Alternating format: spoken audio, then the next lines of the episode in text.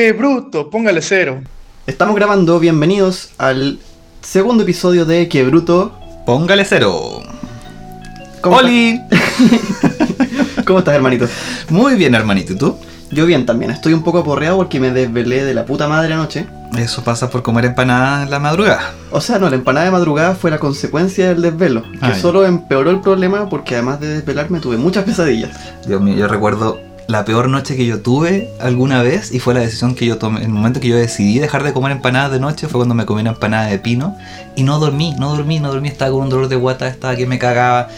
Fue la peor noche de mi vida y yo he tenido noches de aquellas. Uf. De hecho, es que no, fue solo la empanada, weón, fue el hecho de estar insomne con pena, porque estaba triste anoche. Y no solamente fue la empanada, sino que fue acompañarla con un huevo duro y con un vaso de leche. Ay, Dios mío. En fin, En fin, ¿qué nos contrae hoy día? Vamos a hablar de muchas cosas. de muchas cosas, pero en torno a un tema común que es el... Deporte. Cuéntame, hermanito, qué tienes que decir al respecto. Em, sobre el deporte, eh, hay muchas cosas que decir. Déjame buscar mis notas. Em, el deporte viene del francés deporter, por siguiendo el tema de las etimologías, ¿no es cierto? Deporter que eh, se utilizaba en francés como divertirse, entretenerse, jugar. Literalmente dejarse llevar, desportare. Ah, Entonces, en, en un principio, el- la palabra deporte se utilizaba como cualquier cosa que fuera entretenida. claro. Escuchar música podría haber sido un deporte, grabar un podcast podría haber sido un deporte, comer podría haber sido un deporte incluso.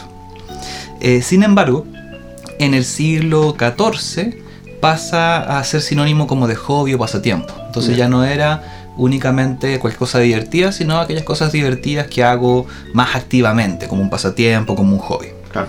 Y ya en el siglo XV se restringe a la idea de divertirse a través del ejercicio eh, al aire libre o participar eh, de algún juego. Ya. ¿ya? Ese es como el origen de la palabra.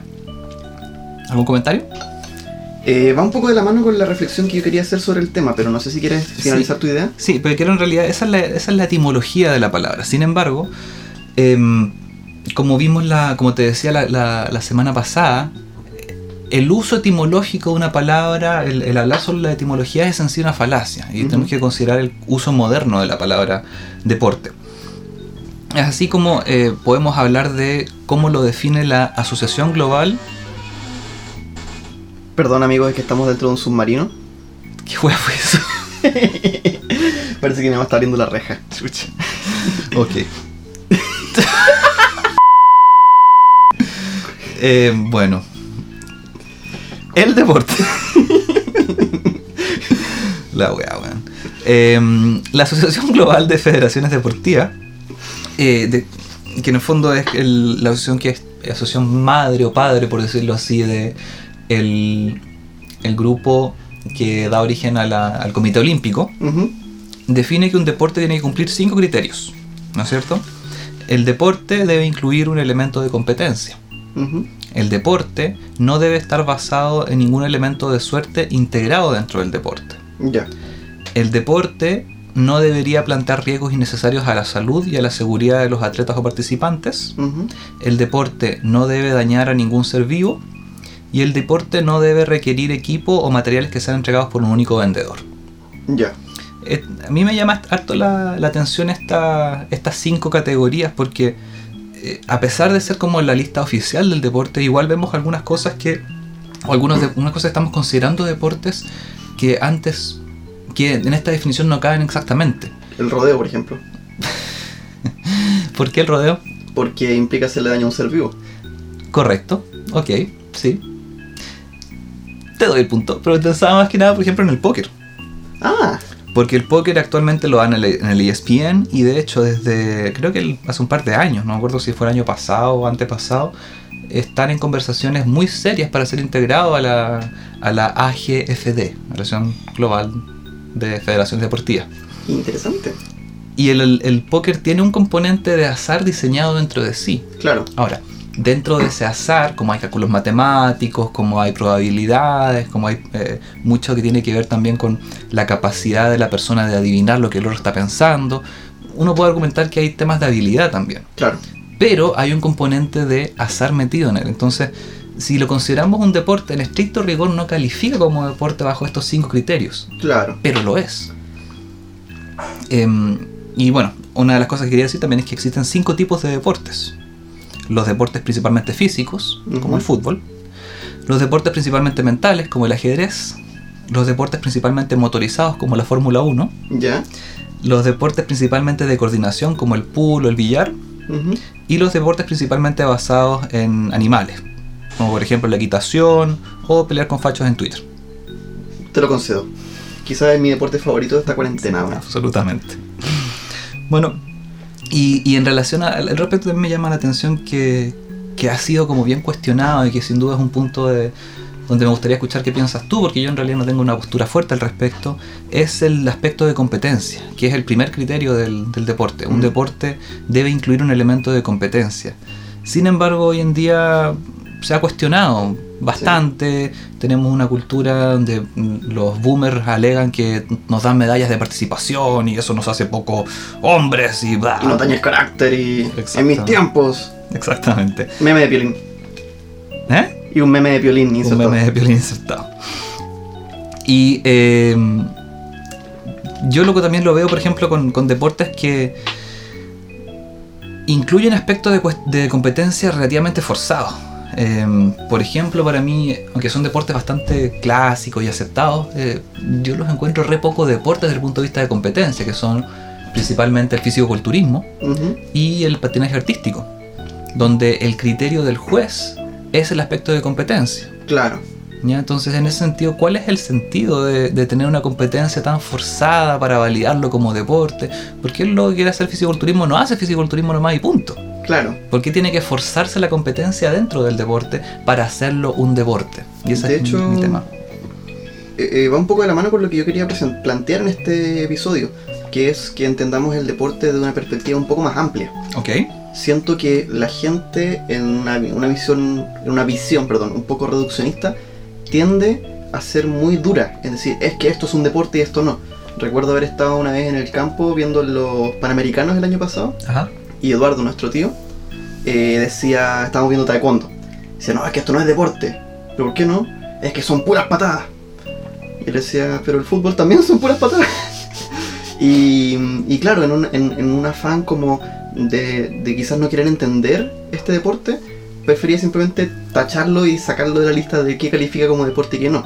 Siento que el, el sentido del deporte es y tiene que ser un poco más amplio porque en el fondo así ha sido siempre a lo largo de la historia. Quizás en esta ultra competitividad del siglo XX se fue perdiendo un poco eso, pero por ejemplo si tú ves las Olimpiadas antiguas, tenían un sentido social súper fuerte, de esto de celebrar el helenismo y que los pueblos griegos hacían una tregua sagrada para, en el fondo, eh, dejar de pelear y dedicarse a celebrar a sus dioses y un poco también medirse la corneta entre ellos, pero eh, que es el rollo un poco más político que había detrás. Pero en- no se reducía solamente a la cuestión competitiva física, no estaba solamente ocurriendo en la cancha, sino que además había mucho arte involucrado. De hecho, en las Olimpiadas, cuando se reviven las Olimpiadas y se empiezan a hacer las Olimpiadas modernas, a principios del siglo XX tuvimos competencias de arte en las Olimpiadas. No sabía eso. Por ejemplo, las Olimpiadas de, mm, de, Esto- de Estocolmo tuvieron competencias de literatura, música, eh, arte, escultura, y era, era un poco cuestionable también, porque tam- en el fondo no puedes medir el arte con una vara competitiva como el deporte, pero estaba este afán humanista integra- integral de que el, el deporte no es solamente una cuestión física competitiva que se vea en, el- en la cancha o, en el, o en, el, en el ring o donde fuera, sino que era una cuestión un poco más amplia, más íntegra. Yo creo que para mí lo importante, porque lo importante es reconocer que el deporte en su origen es dejarse llevar, ¿no es cierto? A mí me gusta harto el, el- el- el significado etimológico de deporte porque es dejarse llevar y una de las cosas que vemos en los, deporti- en los deportistas de alto rendimiento es la capacidad de flujo, el estado de flujo, ¿Ya? que es este estado donde uno entra, donde las cosas fluyen, donde está, está en la zona, ¿no es cierto? Claro. Pasa con los músicos, pasa con el arte y con el deporte pasa mucho. Cuando una persona entra en flujo, le salen todos los goles, le salen todos los taquitos, se luce, ¿no es cierto? Claro. Porque se deja, se deja llevar. Y eso me parece muy, muy chévere. que, que esté en el ADN de la palabra y en el ADN del concepto del, del deporte. Sin embargo, también el deporte, con respecto a la competencia, cuando tú hablas, de, por ejemplo, de, la- de las Olimpiadas, las Olimpiadas son competitivas y según lo que leía, no puedo encontrar mucha fuente al respecto, pero decían que los, los griegos como cultura helenista eran extremadamente competitivos entre sí. Los buenos decían, iban a un bar, tomaban una cerveza y otro se tomaba dos cervezas al frente tuyo y terminaban en, tomatera quién tomaba más. Era, era parte de la cultura helenística era competir. claro, Y de hecho tú lo ves, por ejemplo, en Sócrates, pf, claro. que el weón con su método socrático lo que hacía era preguntarle a la gente ¿y qué pensáis? ¿y qué pensáis? ¿y tenéis razón? ¿y tenéis razón? no, no tenéis razón, no tenéis razón por algo lo mataron al weón por hincha pelotas po. Sí, Es como este, este facho youtuber gringo que se pone en una mesa y dice, solo hay dos géneros, cambia mi, mi- mi opinión. claro, en el fondo es pelear, pelear, pelear entonces hay un aspecto de competencia asociado al- a las olimpiadas por lo que yo leía de, de que ellos necesitaban ver quién era el mejor porque son así, como dice me dice la corneta entonces es parte de ahora para mí sin embargo el, el deporte no es únicamente lo que se hace como tú dices en la cancha y tampoco es únicamente lo que se hace competitivamente sino eh, porque también la competencia puede ser interna. Y por eso para mí, por ejemplo, el fisiculturismo o el crossfit o el, patinaje artístico no tienen que ser deportes con jueces, tienen que ser deportes con uno mismo. Claro, como lo que mm, he escuchado mucho eso de los escaladores, que la, mm, la relación competitiva es contigo mismo y con la roca que estás escalando. Claro, Y tiene, un, tiene ahí todo un trasfondo, eh, como pasa también en el parkour, que es, es de superar los obstáculos en tu mente, además de los obstáculos que hay en tu, en tu trayecto.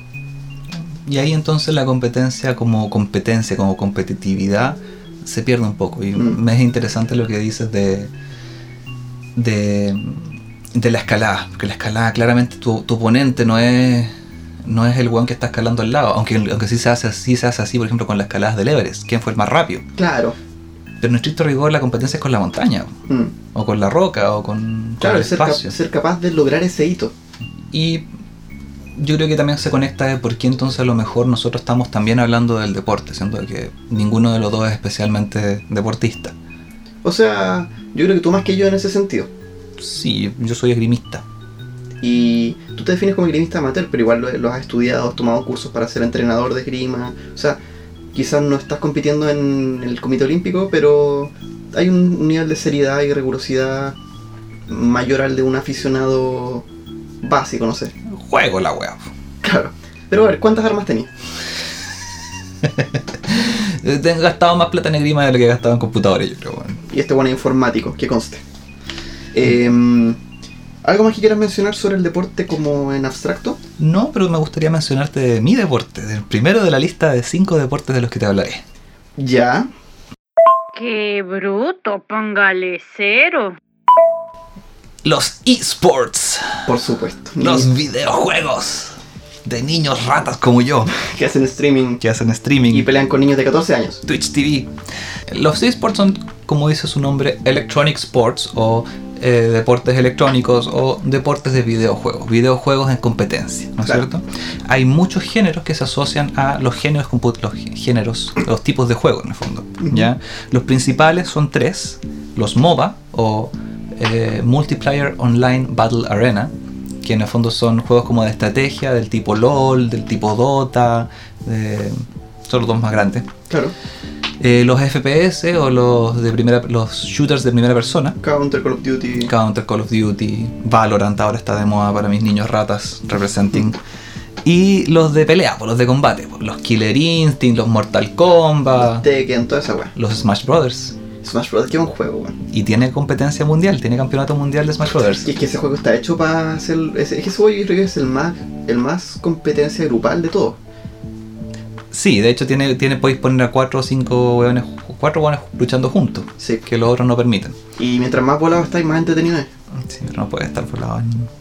No puedes estar volado en competencia. Ah, bueno, sí, porque hay doping ahí, ¿no? Sí, de hecho hay. Hay polémicas al respecto y son re re interesantes. Además, pues, De, de- pero con el doping se basa mucho en el uso de exceso de cafeína, de rital, ritanil, Ritalin. ritalin, La cocaína me imagino que igual se debe dar. probablemente. Entonces hay, hay polémicas al respecto.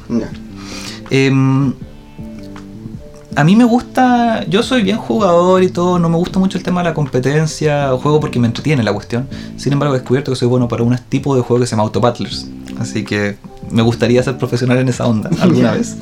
Pero independientemente de eso, eh, a mí me gusta porque hay momentos que yo he visto en, en- los juegos, en los videojuegos, que no se repiten en otras, en otras cosas.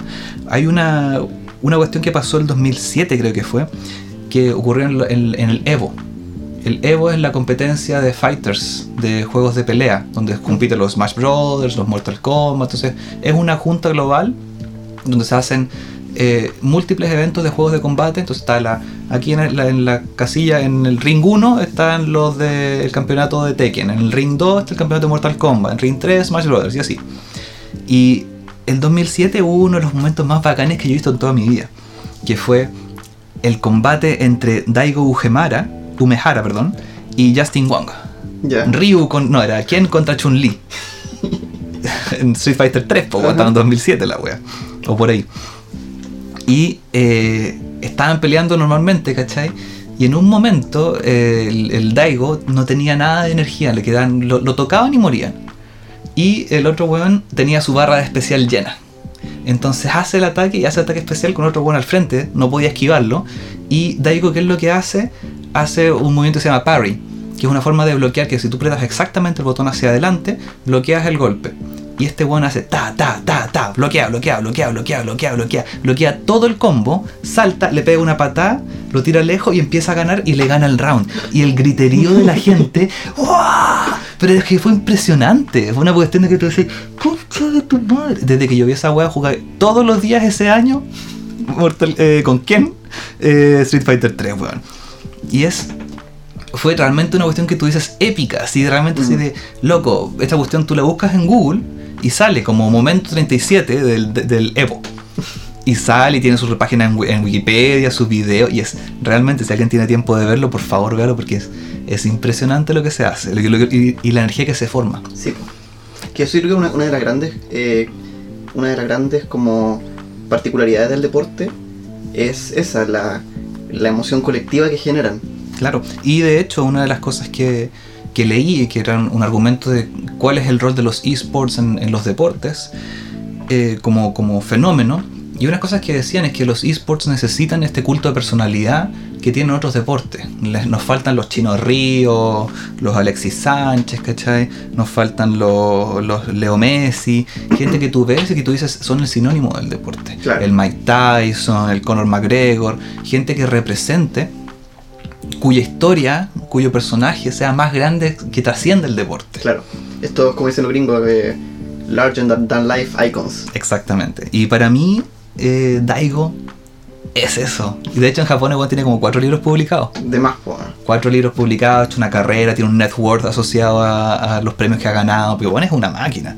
De hecho le dicen el monstruo o el rey del deporte de los, pelea- de los combates 2D. Mm, Ya. Así que eso es. El, el cabro es seco a mí. Yo, yo a Daigo lo admiro con, con, por su habilidad, que realmente el buen es capaz de, de- de luchar de una manera súper especial que cuando tú aprecias el, el aspecto competitivo se agradece, se agradece Mm. mucho. Bueno, y a mí me, a mí me resuena el, el- eh, como te digo, lo- lo- este deporte, los eh, deportes de pelea, o sea, los, los juegos de pelea. A otra gente le resuenan más los MOBA, a otra gente le resuenan más los FPS. Claro. Ahí cada quien resuena un poco. Ahora, ¿Qué estás jugando actualmente tú? estoy jugando actualmente a ver mi computador morir. Eh, pero fuera de eso, estoy jugando eh, Team Fortress Tactics, TFT, que te decía que es la versión ñoña del LOL. Sí. o sea, eso dice mucho. Y otros que son Auto Battlers. Estoy jugando eso, estoy jugando el Dota Underlords, que es la versión ñoña del Dota. Tú te das cuenta que tenés 33 años, ¿verdad? Es terrible, bro. Me siento tan mal. Y mm, juegos de ese tipo estoy jugando harto. Estaba haciendo una campaña de Diablo 3 por stream con, con unos amigos, con, mis, con nuestro sobrino. Y estaba jugando ahora con los chicos de con mi grupo de amigos, eh, Shogun 2 Total War. Que también es virgen esa wea. Sí. Que Eh, tu grupo amigo es muy virgen además. Sí. Bueno, la última reflexión que quiero hacer con el tema de los esports se asocia a un aspecto que, que creo que es único de los esports. Es que, ¿qué, qué pasa cuando una compañía eh, tiene el control creativo de las reglas del juego? Ya. en, en League of Legends, por ejemplo, que el LOL lleva 11 años en el mercado. ¿ya? 11 años, entonces, si bien las mecánicas son las mismas, más o menos, eh, cada ciertos meses se hacen mantenciones que eh, afectan ¿no cierto? los héroes, cuáles son más factibles, cuáles unidades son mejores que la otra. Entonces, un jugador que le gusta, que no sé, pasó hace 5 años y le gusta este personaje, y a este personaje le hacen una modificación que cambia toda su forma de juego, ese one se convierte en inútil Claro. conoce todavía las técnicas, conoce todavía la- las mecánicas base, pero toda su habilidad se va a la cresta con solo una actualización. Y él no tiene ningún control de nada en ese. Claro, no es como en los deportes un poco más federados tradicionales que finalmente los cambios de reglamento pasan por una deliberación en la que participan varios de los actores, no está centralizado en una sola entidad. Claro, incluso las, las federaciones deportivas incluyen a los propios clubes. Claro. ¿Cachai? O sea, incluso la, la Federación Chilena de Fútbol, si bien son los directivos y qué sé yo, al fin y al cabo le responden directamente a eh, los jugadores. Claro. Aquí los jugadores no tienen ningún dicho porque la compañía es la que tiene todo el control, eh, todo el, el poder creativo Mm, del, del, del producto, del deporte. Claro. Entonces eso me parece que es muy crítico. Y la otra cosa, que, el otro ejemplo que te voy a dar un poco para el otro lado, tiene que ver con el lado político también, que tiene que ver este control creativo. Eh, Blizzard este año, baneó, el año pasado, perdón, baneó a un jugador profesional por mostrar su apoyo a las protestas de Hong Kong. ¿En serio? El weón jugaba Hearthstone, que es un juego de cartas.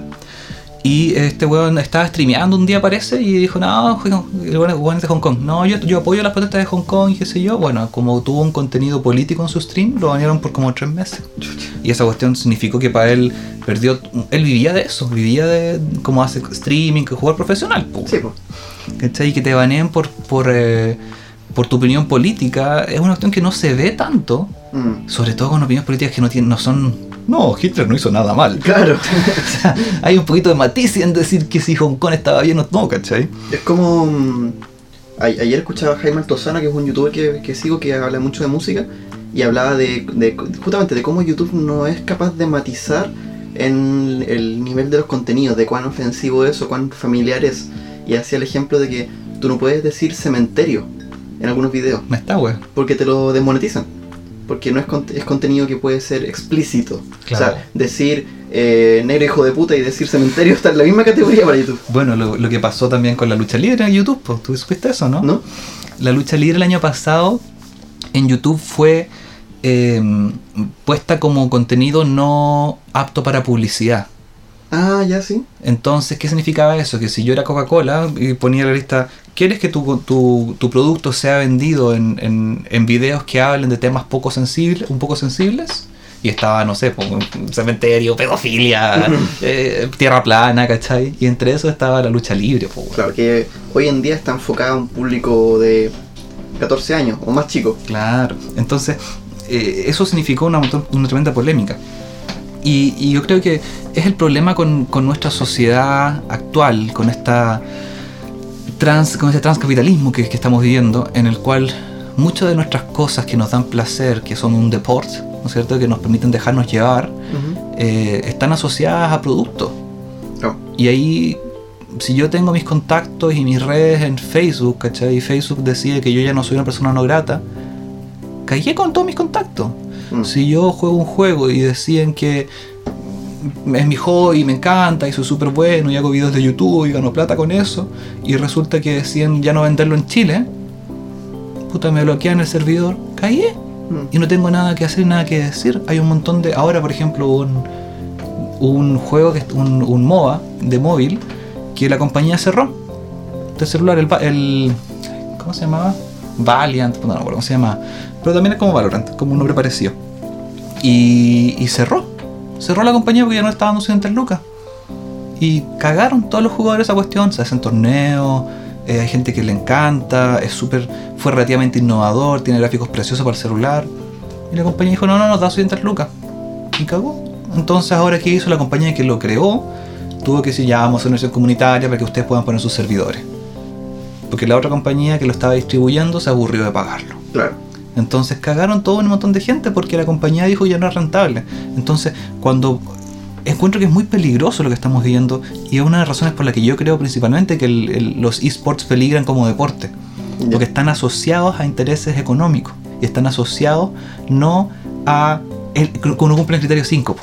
El producto es- solo lo provee un vendedor. Claro, brígido, weón. Trígido. Cuatrígido. Eh, ¿Me toca? Tipo. Ya. Quiero hablar sobre un deporte que lo tengo por acá, que es el fútbol australiano. Ok. Eh, mi análisis es un poco menos profundo, porque en realidad, más que, más que eh, analizar el trasfondo del deporte como tal, me interesa eh, contarte un poco de en qué está este deporte actualmente. El fútbol australiano es un deporte que se juega en un campo ovalado. El campo es gigante, es, de, es uno- un óvalo de 180 metros de largo Ya. por 110 o 115 metros de alto. Para que te. Perdón, de alto dije alto. Sí. De ancho quise decir. Ya. Eh, 180 por 115. Ujú. Y como para tener una idea de, de referencia, un campo de fútbol mide por lo general 90 por 45, eh, 120 por 90. O sea, esta hueá llega a ser hasta el doble. Claro. Y mm, se juega en 4 cuartos de 20 minutos. Y que al igual que el fútbol americano, el tiempo se detiene cuando la pelota no está en juego.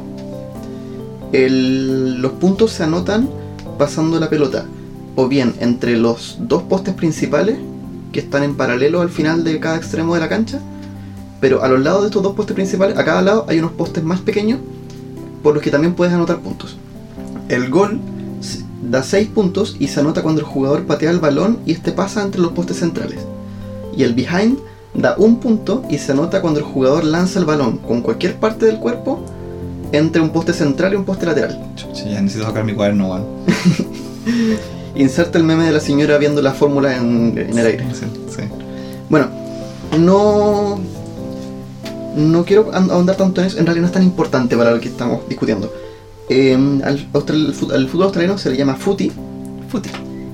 Los australianos tienen esa weá de que los vegetales son veggies, el fútbol es footy. em, y este deporte surgió del sincretismo de varias formas de fútbol traídas por los colonos británicos, como el fútbol gaélico o el rugby. Y sus inicios se remontan a mediados de 1800 en la zona de Melbourne. Es un deporte bastante rápido, porque a diferencia del fútbol americano, este deporte tiene muy pocas pausas. El fútbol americano es una weá que. eh, no sé si tú has visto el Super Bowl, que hacen una jugada, la jugada detenida, van a comerciales, vuelven, arman la jugada de nuevo, la parten, la detienen de nuevo, comerciales, y es eterno de largo, es muy táctico, entonces. Esto no, esto es muy dinámico y muy rápido. Eh, tiene pocas reglas además. Tiene- no tiene, por ejemplo, fuera de juego, esas reglas como de la ubicación de los jugadores. Entonces, los jugadores se mueven con mucha libertad por la cancha. Y por cierto, se juega con 18 jugadores por lado. Ya. Entonces, es una cancha enorme, llena de hueones corriendo sin reglas por todos lados. Y es un deporte, es uno de los deportes más violentos del mundo Ya. por, por esta misma como flexibilidad en el reglamento, eh, es muy común que los jugadores se envistan en el aire, o sea, que un- Saquen la chucha. se sacan la mierda. De hecho, tengo en el celular un pequeño clip. Obviamente la gente no lo va a poder ver, pero quiero que la gente escuche tu reacción. Este es un compilado de golpes en el fútbol Oh, australiano. Dios mío. Ok.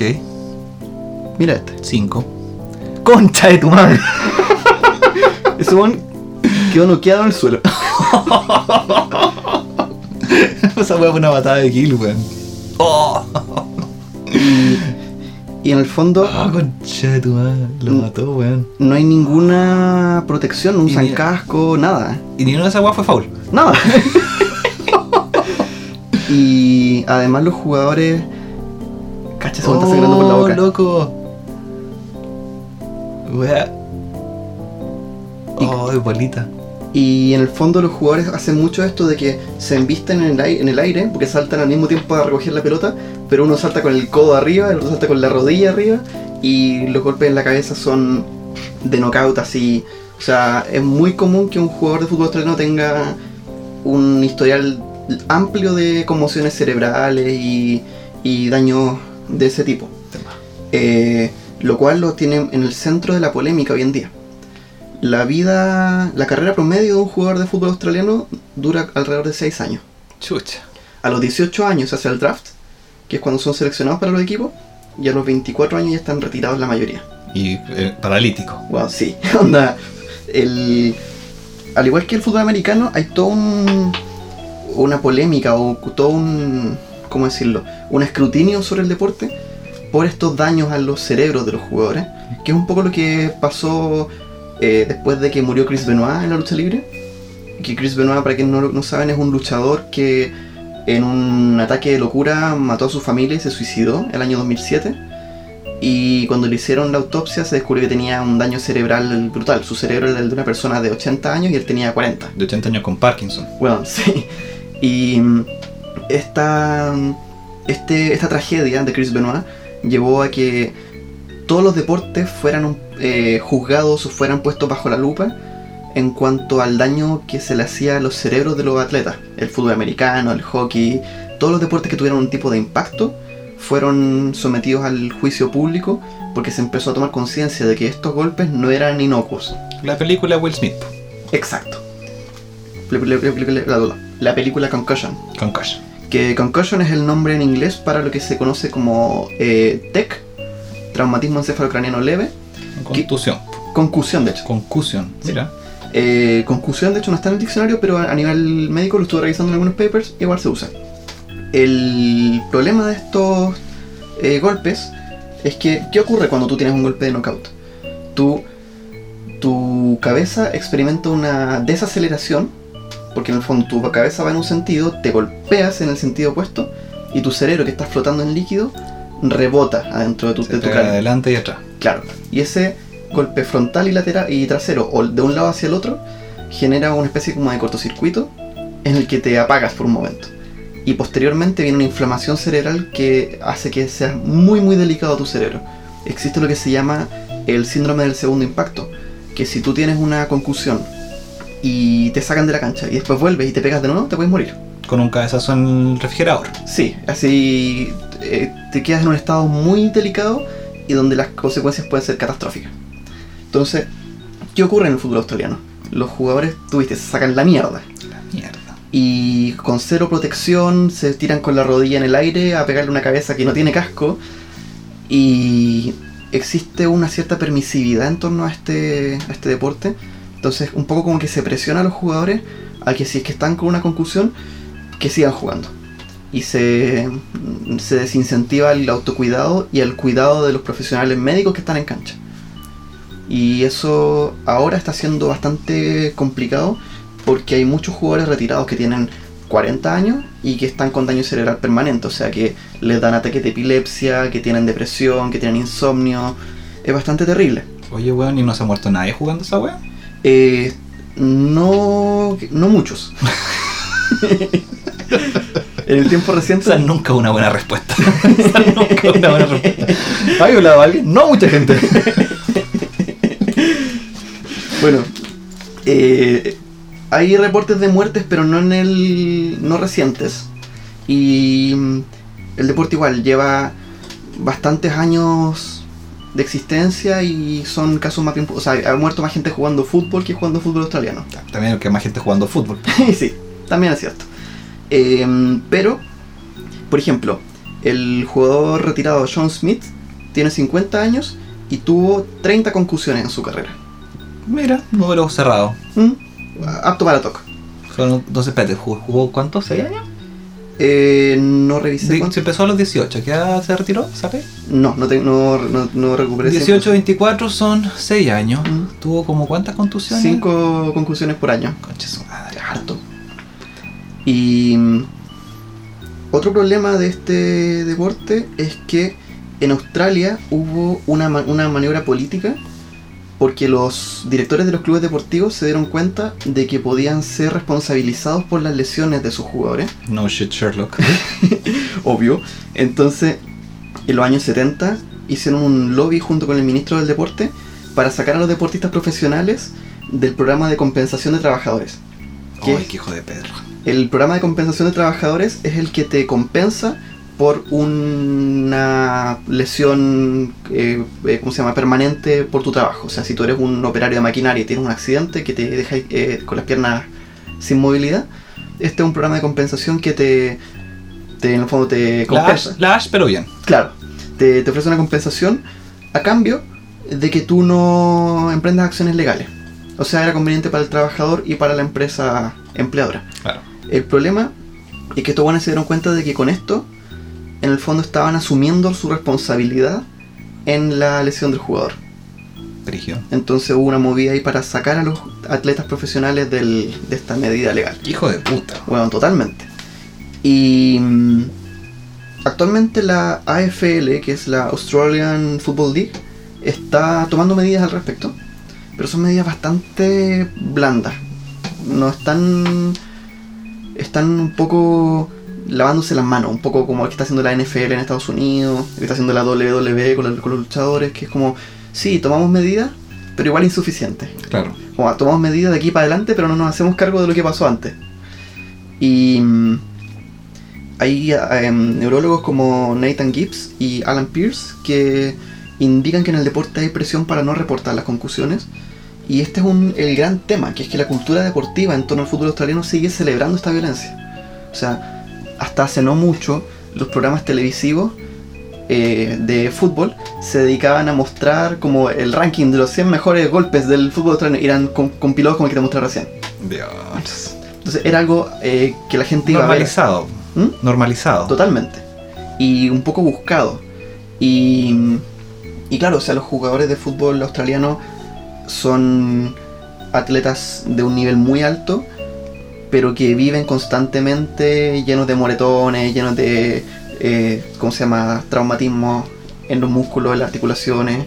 Es muy común que los, jugadores se destruyan las rodillas. Mm. Entonces, es un, un nivel de violencia que realmente va, va un, está en un nivel que ya no es aceptable. Uno vale la pregunta de hasta qué punto. Bueno, eh, eh, es complejo porque una- un aspecto del deporte en general, del deporte competitivo, es que te destruye. Eso es así. El deporte amateur es extremadamente sano, especialmente para nosotros. Sorry. es, especial, es sano, especialmente para nosotros que eh, somos una sociedad sedentaria. Mm, El deporte amateur es maravilloso, pero el deporte competitivo destruye cuerpos. Mm. O sea, los esgrimistas no tenemos rodillas después de un tiempo. Yo, como tú decías, yo hago esgrima amateur y, y- y durante un tiempo competí harto y tengo problemas en mi cadera asociados y en la rodilla asociados a los impactos.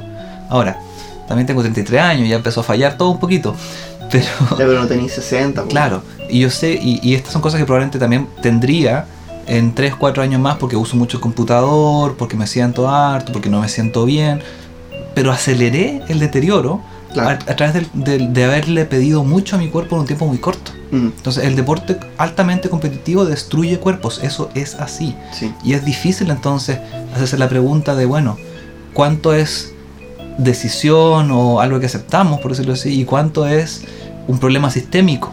Claro. Y yo creo que aquí en, en el tema del, del fútbol australiano, el tema sistémico cuando empieza a ser corrupto, cuando empieza a haber un lobby desgraciado, cuando empieza, cuando empezamos a ver en el fondo los intereses políticos, no los intereses deportivos. Claro, que de hecho es algo que, que pasa mucho en el fútbol australiano, los jugadores mismos lo reportan, que es que no- en realidad nunca están decidiendo al 100% de forma responsable, porque ya te dicen sí, tenéis que cuidarte, si estás lesionado tenéis que avisar, pero al mismo tiempo están viendo que algún que se lesiona, lo quitan del equipo, le, le quitan titularidad, entonces también en este afán de hacer carrera prefieren mamarse la lesión cerebral y subir con el cerebro molido a seguir jugando. Como en la lucha libre, Claro, que ocurre lo mismo, que quienes son más, más menos compro- men- más cuidadosos con su cuerpo son vistos como menos comprometidos con la compañía y los sacan claro. de la competencia.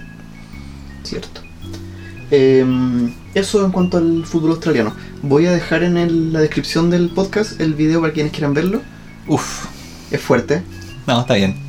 Eh, sí, en realidad Ya pasó. no le va a hacer daño a nadie viendo el video, Julio. Es verdad.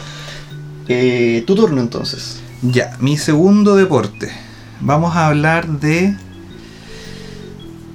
Este, este- aquí yo había puesto el deporte, lo- paréntesis, vamos a hacer, un- voy a hacer una confesión del, del- del- del podcast. Nosotros tenemos como siempre una persona, mi hermana, no es hermana, que revisa qué se repite y qué no se repite los temas y si hay un tema repetido lo sacamos. Aquí venía mi tema repetido, el que tú, el, el que tú elegiste. Así que yo, este, este, es- este deporte del que voy a hablar es, es mi sexto deporte, por decirlo así. Claro. Lo tenía pensado, pero no lo había investigado, así que lo investigué ahora en la mañana. La esgrima moderna clásica. Ya. La esgrima moderna clásica es el hijo bastardo del gema y de la esgrima deportiva. Gema, para quienes no saben, es las Historical European Martial Arts, o eh, en español, las artes marciales históricas europeas. ¿ya? Eh, en pocas palabras, agarrarse a espadazos y hachazos con, en- con otros hueones vest- en armadura. Te- Perfecto. Te vistes de armadura y te empiezas a agarrar a palazos y toda la cuestión. Son los hueones que estudian espada, los hueones que estudian hacha y técnicas de combate basadas en los manuales de 1600. Ya. ¿ya? Entonces la gema es muy divertida. También hay, si quienes, vamos a poner un video de una de las competencias que yo vi en Polonia, no que no vi, pero que vi, vi un video de un torneo de gema en Polonia donde los hueones hacen una batalla campal y se sacan la mierda, pero se sacan la mierda, chazo. Es la hueá más divertida de la vida.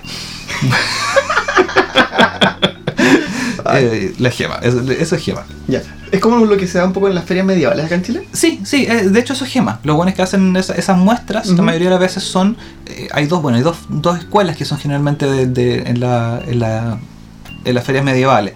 Están los buenos que hacen esgrima teatral y los buenos que hacen gema. La esgrima teatral es la esgrima que hacen en las películas, que son hueones que estudiaron esgrima o que fueron esgrimistas y que crearon una disciplina para el teatro, para las películas, para las muestras. Entonces, yo tenía un profe en, en Holanda que era profesor de esgrima, maestro, y aparte profesor de esgrima teatral. Entonces, a Mm. veces nos hacía talleres de cómo teníamos que atacar para hacerlo más dramático, Claro. cómo nos agarrábamos. Entonces, de era- hecho, recuerdo alguna vez haber leído que el que, coreografiaba la- los duelos de espada láser en Star Wars era un medallista de oro de florete. Sí, son toda, esa escuela de esgrima, de esgrima teatral agarró mucha potencia en, en los años dorados del no, años dorados, en los 80 en el cine. La, el otro ejemplo muy clásico es La princesa prometida. Princess Bride, Sí. donde hay una escena de un weón, Hello, my name is Íñigo Montoya. You killed my father. Prepare to die. Ya sí. ¿Sí? Bueno, ese weá eh, tiene una escena muy famosa de, de combate y es muy linda porque está hecha como como las como eran las como era la grima teatral en los teatros de Londres, en los teatros así en la antigüedad. Claro. Eso es muy chévere. Bueno, esos son uno, uno de los tipos que hacen peleas en las rencistas. Los otros son los chacales brutos animales que hacen gema. Ya. Que son todos unos guatones nórdicos, así vestidos con, con, con el símbolo de Thor, en el, el Ujú. martillo de Thor en el pecho. Y Que son un poco como los otaku celta. los otakus celtas. Exactamente. Estos hueones generalmente son hueones que son. eh, que, que estudian. A ver, ¿cómo, cómo, cómo, cómo hace, ¿cómo hace el gema? El gema se estudian manuales, manuales, manuales de tractus filosóficos de 1600, ¿cachai? donde, donde salen técnicas de combate con espada y cómo lo hacían, o relatos de aventuras y proezas de otros, de, de famosos caballeros del- de la Edad Media. Entonces muy divertido porque hay un weón, por ejemplo, que tomó- se eh, decidió entrenar con armadura tal y como era el plan de entrenamiento que salía en uno de estos textos así como del Mio Cid, ¿cachai? Imagínate el Mio Cid que dice, y el entonces levanta cinco troncos en la mañana, cualquier weá, ¿cachai? Bueno, este weón hacía lo mismo, con armadura puesta, y después de, de haber entrenado como tres meses así, decías probar alguna de las proezas que este tipo hacía. Y salta y corre y hace la misma proeza y dice, claro, efectivamente que el entrenamiento funcional que, que había hecho este caballero le, le mejoró su habilidad de hacer las otras cosas. Bueno, Eso es la gema. ¿ya? La grima eh, moderna clásica es una weá que yo sol- que creo que también solo se hace en Polonia, que yo solo la he visto en Polonia. Y eh, es una disciplina que busca la reconstrucción de los duelos de época. ¿Ya? Entonces, como te reto un duelo a muerte. Sí. ¡Jolé! Bueno, cuando, para hacer eso, es la, la, el, el- la esgrima clásica, el esgrima moderna clásica, busca recrear ese contexto. O sea, no es un contexto de batalla campal medieval, sino más bien más renacentista o posterior incluso, Ya. de la época clásica. Los duelos se prohibieron hace poco en, en el mundo, de hecho, como 100 años creo que se prohibieron. de hecho, en Chile los duelos fueron abolidos como en el año 50. Ya. Uno de los últimos en tener un duelo fue Allende. ¿Sí? Sí. ¿Ya? Con un. Con un. No, no sé si era un adversario o un aliado político. Fondo Salvador Allende se enfrentó a duelo con pistolas con otro weón. Amo Allende. Amo Allende. Allende es una weón que lo encuentro más bacán que la mierda. Y, y lo mejor de todo fue que se enfrentaron a duelo, ambos fallaron su disparo, pero ya habiendo hecho el duelo, eh, habiendo cerrado esta, esta ofensa al honor, está saldado en la disputa. Y, Se si- acaba la weón. y siguieron siendo los mismos amigos que eran antes. Habían sido amigos antes, se pelearon, se debatieron a duelo y se abu- abuenaron. Notable. Qué gran ser humano. Bueno, los duelos entonces son una, una- una figura moderna dentro de todo. Y, y lo que busca este, este tipo de esgrima entonces es recrear eso. Pero lo- no, no con las pistolas, sino con tres armas, que son eh, que pueden ser la espada ropera o, o el- la espada corta, que también se le llama, que es esta espada como la clásica se llama ropera porque la usaban en trajes formales, Ya. ¿ya? que es una especie de estoque. ¿ya? El sable de combate, que es más grueso que el sable moderno que se usa en, esgrima y menos flexible y más pesado. Y la diferencia del- de la espada ropera no... La espada ropera o el estoque, si no me equivoco, tiene una punta que corta y que punza, pero solo la punta. Entonces tendrá, no sé, 10 centímetros de, de corte y el resto es para apuñalar. El sable tiene toda una hoja que corta. Es como más lo que nosotros imaginamos cuando imaginamos una espada, ¿no es cierto? Claro. Y la tercera arma es el estoque con daga, el rapier. Propiamente el rapier, que es un poco más largo que la espada corta. Y ese es un combate a dos armas. A dos, ma- a dos manos, perdón, porque tienes en una espada el rapier y en otra espada el, eh, la daga. Ah, que es la daga, la daga para hacer parries, no sé cómo se dice. No lo sé. La daga parada. Que en el fondo tiene una forma particular para agarrarse con el ar- para agarrar el- la hoja de la espada y sacarla de dirección. Ah, perfecto, para batir el arma oponente. Exactamente. La- el- y de hecho, para eso, para eso las, las espadas tienen forma de cruz. Ya. ¿cachai? Muchas espadas tienen forma de cruz porque buscan parar la, o, o forma de tridente. Sí. Buscan parar y desarmar al oponente. Claro. ¿ya? Sobre todo, como te digo, las espadas que tienen que ver más para el combate uno a uno. Sí. ¿ya? Durante el combate de esgrima clásica moderna, eh, moderna clásica, perdón, eh, se vale, valen los combos, valen las patadas, valen las llaves, igual que en, en Gema. En Gema, de hecho, lo más divertido de, de las artes europeas eh, medievales, artes marciales europeas medievales, es que se pelea, se pega re poco con la espada, porque la espada a un guan con armadura completa no le duele, no le hace nada. Claro. Entonces, ¿cuál es tu objetivo? En, en gemas muchas veces es votar al oponente y de ahí le entráis la espada. Lo, lo- lo rematáis finalmente. Exactamente. Entonces, mucho tiene que ver con patadas, con combos, con agarres, con llaves. Y acá en el combate de, de esgrima moderna clásica se, hace- se permite lo mismo. Tú podías Ya. agarrarlo a patadas si querías culiar, después lo matáis. Comprendo. Ya. El combate es a tres puntos que se cuentan hacia atrás, como en la vida de los videojuegos. Ya. ¿Ya? Y cuando hay un punto doble, es decir, ambas personas se tocan con el arma, ambos pierden una vida. ¿ya? Y es interesante para mí hablar de la esgrima moderna clásica porque yo soy esgrimista, pues, yo hago esgrima deportiva y, y la esgrima deportiva tiene, es una abstracción del combate. Claro. Es una abstracción muy abstracta. Es una forma muy sanitizada, de hecho. No sé si sanitizada, pero más hecha más deporte. Exige ciertos tipos de movimientos, ciertos tipos de cuerpos y ciertos tipos de, de- de- de habilidades que son abstraídas del deporte de combate. Sí. ¿ya?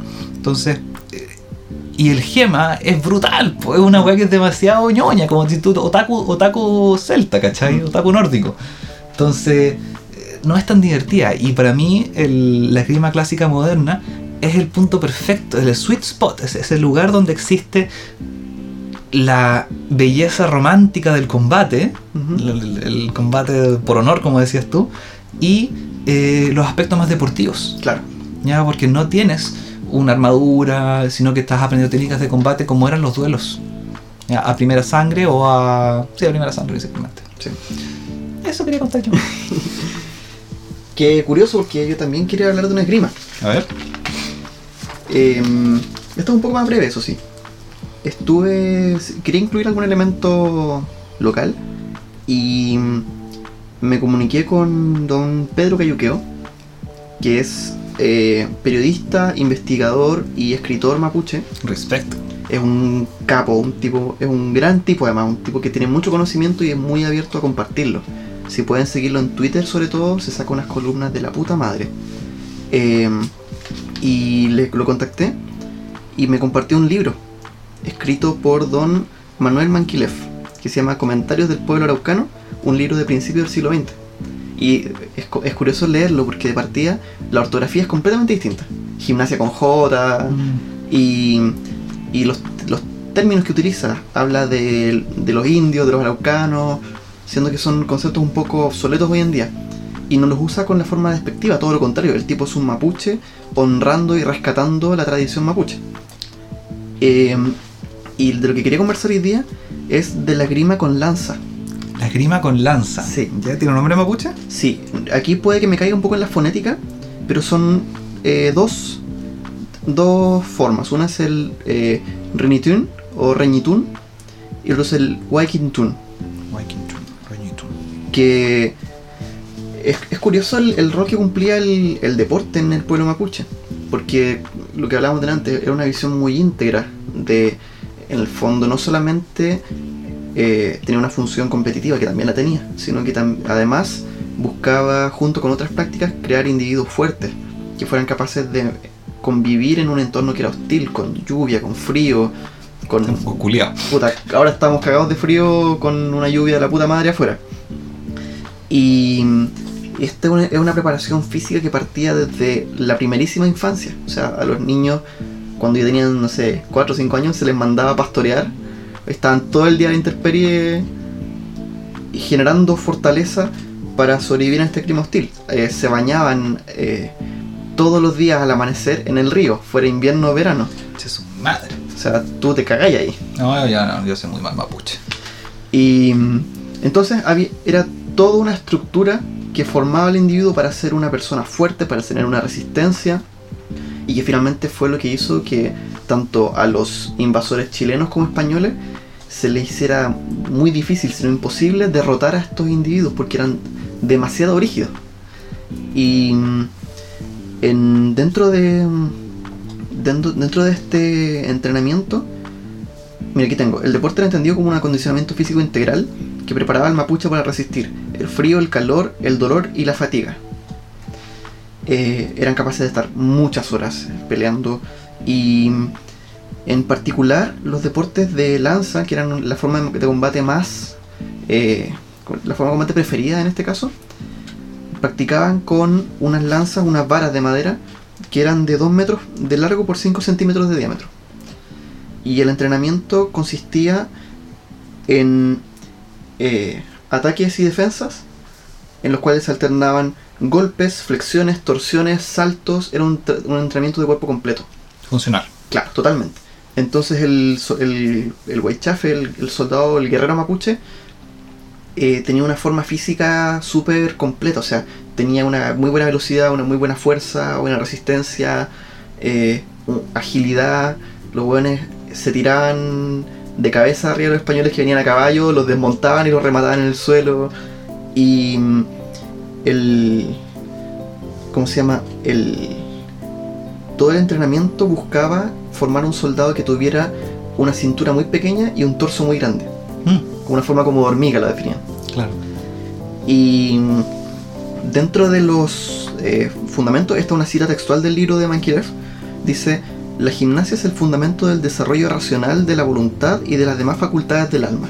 O sea, junto con este desarrollo físico había un, un desarrollo de una, for- de una fortaleza, un- de una fortitud, no sé si esa palabra existe. Claro, de fortalecerse como... Temperanza. Exacto, templanza creo que. Puede ser. Templanza en inglés. Templanza. Sí, aquí alguien nos va a retar. Pero básicamente eso, era una cuestión, una visión muy integral, muy vinculada con el entorno y con un significado simbólico muy fuerte. Eso quería contar sobre el Ringtone.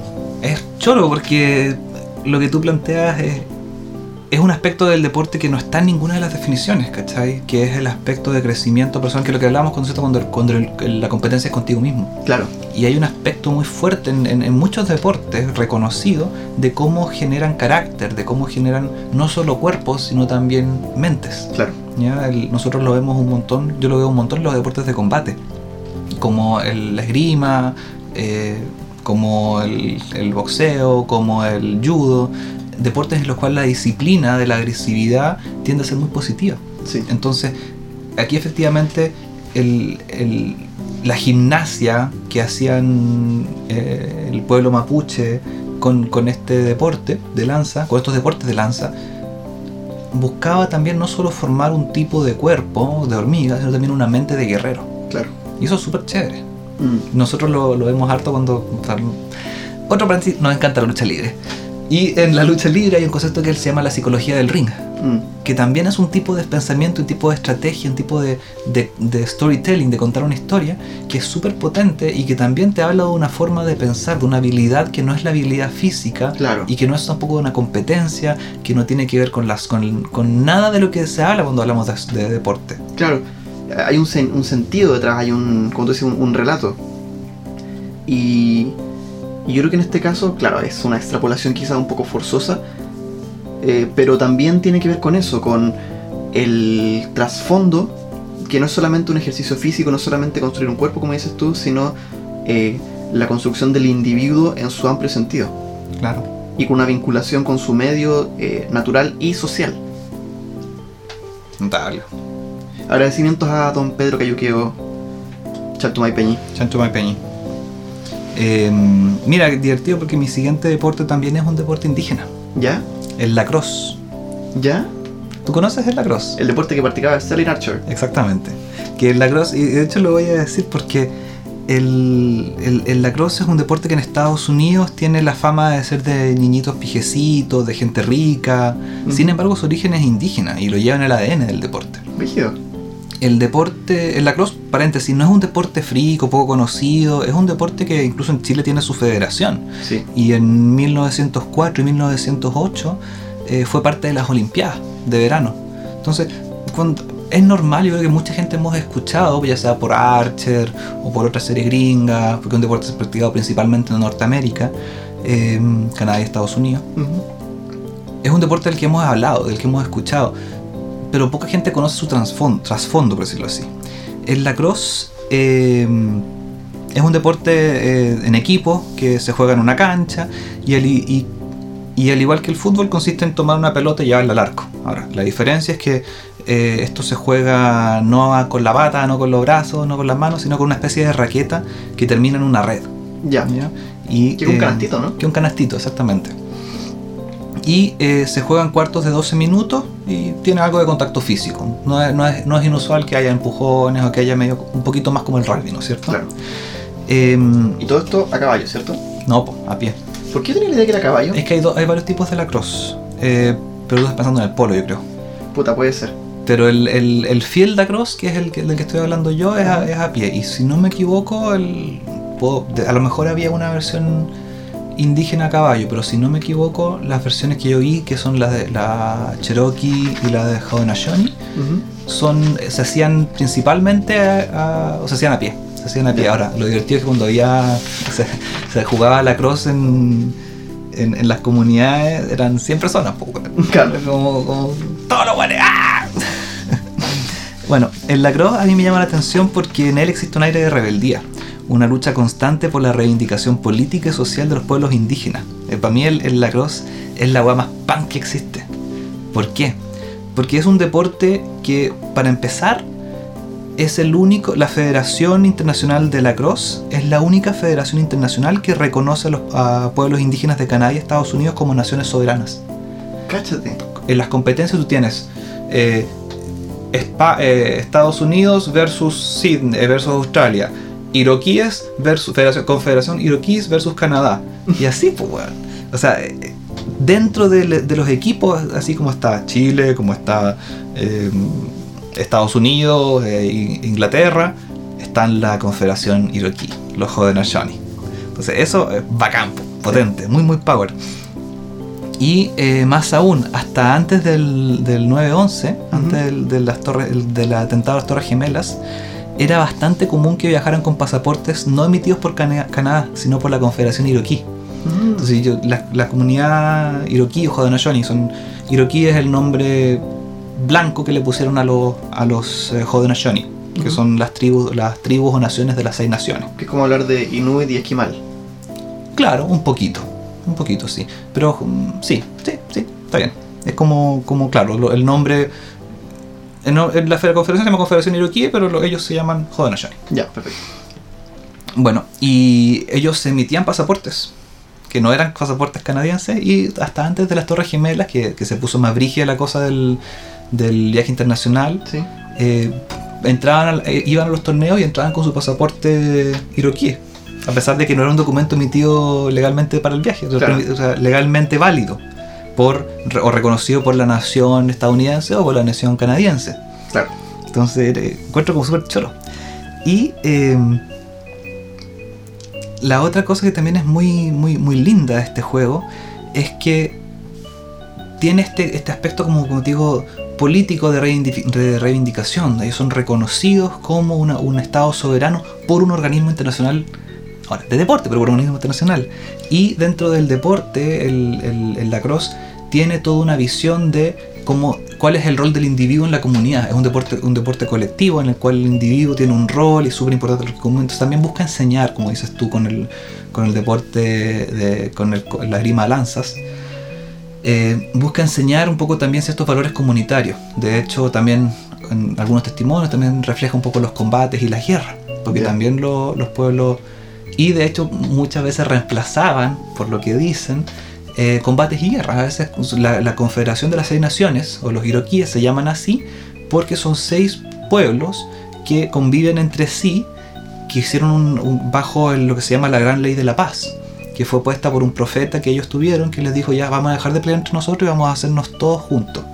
Y son seis pueblos que son di- distintos, los eh, Mohawk, los... eh, ay, ¿cómo se llama? Los Seneca, seis naciones distintas que cada una tiene su rol en la comunidad y es muy entretenido porque la hay una teoría de que la, la, la declaración de independencia o la, la- estructura federada de Estados Unidos está basada en la federación, en la confederación iroquí, Mm, como parte de cómo ellos lograron juntar a tanta gente tan distinta. Claro.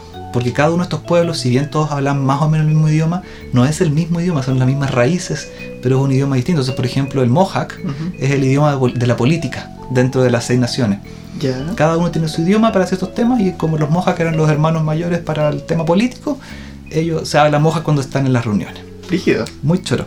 Y el, el- el- en ese sentido, cuando había disputas a veces en las seis naciones, el lacrosse, las competencias de la cruz eran una, una de las formas que tenían para resolver esas disputas Claro. aparte de muchas otras. Entonces tiene un tema muy choro y actualmente hoy en día también tiene este rol político Claro. porque son reconocidos, cosa que no puedo decir cuán importante es para cuando uno trabaja con pueblos indígenas, Mm. porque lo que buscamos quienes trabajamos con, con pueblos indígenas es que se les reconozca su soberanía, que se les reconozca eh, como Estado y como, como, no como población indígena, sino como pueblos y naciones indígenas dentro de otra nación. Claro.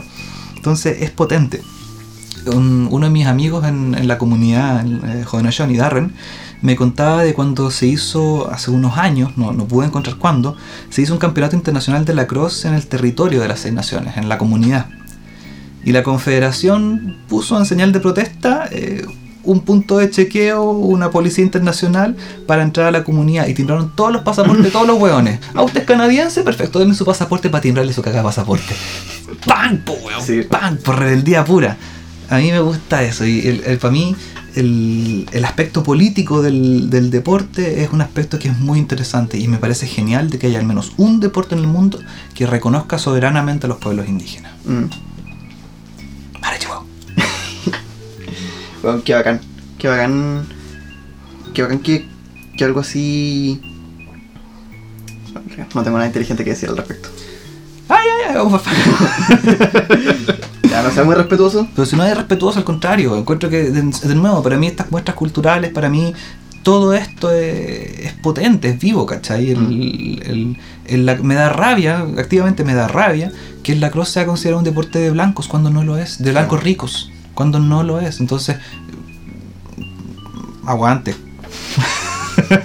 Bueno, eso eh, es la prueba tangible de que los cuicos lo arruinan todo. Las películas arruinan todo. Arruinaron la cumbia, bueno, y pronto van a arruinar la ranchera.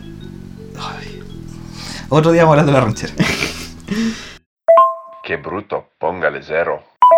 Amigos, les habla Martín, me encuentro en la postproducción del capítulo y con Pedro decidimos que por lo largo que se hizo lo vamos a dividir en dos partes. Ambas las vamos a postear al mismo tiempo, así que si llegaron a este punto pueden seguir escuchando en la segunda parte, pero la primera termina aquí.